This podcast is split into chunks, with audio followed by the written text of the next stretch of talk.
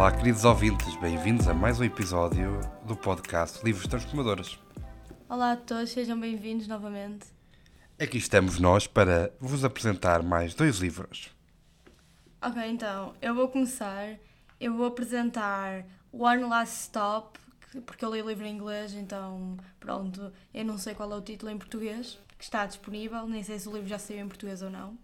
Ah, é da Casey McKeeston, que é a mesma escritora que escreveu ah, Red, White e- and Royal Blood, que é Ora bem, em português o título é Vermelho, Branco e Sangue Azul. Pronto, eu nunca li, ou melhor, eu comecei a ler o livro, esse aí mais famoso dela, e não gostei muito, mas eu decidi dar uma oportunidade a One Last Stop e tenho a dizer que gostei. Pronto, então, um pequeno resumo do livro. Uh, basicamente temos a protagonista, que é a August. Uh, ela nunca se sentiu em casa, em nenhuma cidade, em nenhum local específico.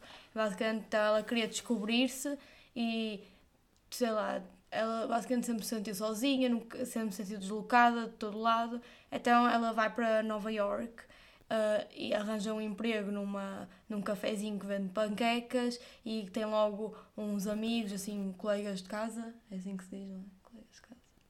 Pode ser. Roommates, não estou a lembrar agora da outra. Ok. Colegas de casa ah, que se tornam amigos dela e pronto. E ela basicamente vive a sua vida a tentar descobrir-se. Então, chega um dia em que ela está a ir para, ah, acho que é a universidade, sim, porque ela anda na universidade em Nova York, ah, e ela encontra no comboio uma rapariga que a ajuda porque a August tinha tornado café em cima da camisola para o primeiro dia da universidade. E então a Jane, que é a rapariga do comboio, ajuda a August a resolver a situação. Depois disso, a August ah, começa a ir para a universidade sempre no mesmo comboio. E ela percebe-se que essa rapariga de Jane está sempre no mesmo comboio que ela, a toda a hora, independentemente da hora, do dia, e a August começa a achar um bocado estranho isso. Pronto, e isto não é spoiler porque tem no, na sinopse do livro. Basicamente, descobre-se que a Jane está descolocada num espaço-tempo eh, nos anos 70.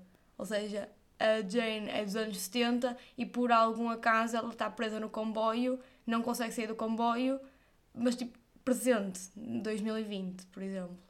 Então, o livro basicamente é algo a tentar tirar a, Jane do comboio, mas com várias tentativas falhadas. Pronto, e é um romance, ah, gostei muito do livro, bem, a minha opinião. Foi, foi um livro pequenino, pequenino, quer dizer, eu li em tamanho de bolso, tinha 400 e tal páginas, mas pronto, mas deve ser pequeno.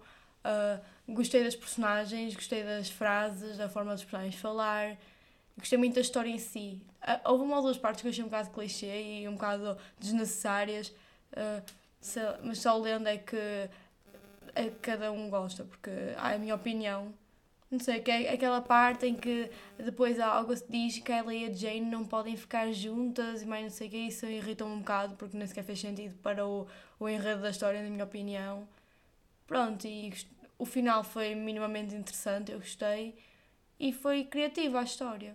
E pronto, e assim, comparação com. Eu tinha lido o, livro mais famoso da, da escritora e não tinha gostado de nada, odiei completamente, li para aí 4, 5 capítulos e desisti, mas este aqui eu gostei muito e tentei ler o mais rápido que consegui e aconselho muito se gostarem de romance, assim, um- uma ficção ou fantasia, pronto, como quiserem chamar. Pronto, e de 0 a 10 eu avalio com um 8, pronto, que é porque um 10 é muito alto, mas abaixo de 8 também não era justo, porque eu gostei do livro. Ok. Muito bem, muito bem. É só para dizer que a Gata ler um livro, já há muito tempo que não tinha aqui nada para nos mostrar. Ah, E eu tive de estar à espera dela para gravar este episódio. Eu tinha aqui um, um livro lido há algum tempo, mas não quis gravar o episódio sozinho. Ah, por isso vou-vos ler este. Vou-vos ler, não, vou-vos falar deste, desta minha última leitura, que já está um pouco esquecida. Uh, mas chama-se o livro chama-se O Dinheiro ou a Vida é um livro de Vicky Robin e Joey Dominguez e basicamente é, é um livro que nos uh, traz algum, uns passos para nos transformar e, e, e modificar a nossa relação com, com o dinheiro.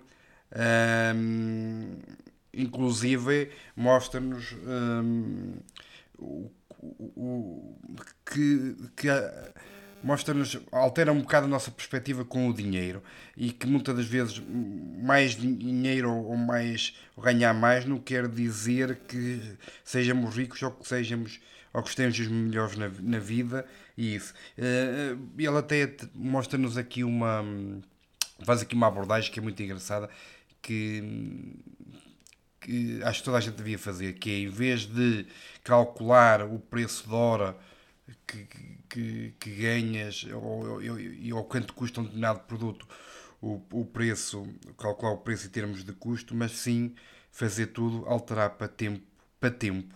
Ou seja, porque a unidade de tempo é a única coisa que nós temos uh, limitada na nossa vida, ou seja, nós temos uma determinada duração e, como tal, uh, a nossa riqueza mede-se no tempo que temos disponível.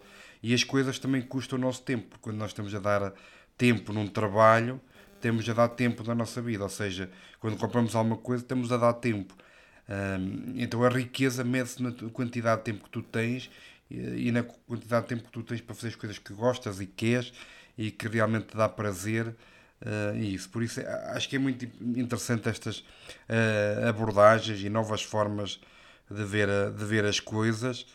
Uh, acho que é um livro muito bom por diversas razões, um deles por esta transformar esta nossa relação com, com o dinheiro, mas também para quem quer saber um bocadinho mais de, de mais uma vez da, desta questão de, do FIRE, de, de atingir, uh, ou seja, de, de, de, alguém se conseguir reformar mais cedo ou ter alcançar a independência financeira mais cedo para depois poder dedicar-se às outras atividades uh, e isso um, é um livro interessante. Um, é um livro interessante por causa disso. É um, é um livro que nos faz pensar a longo prazo.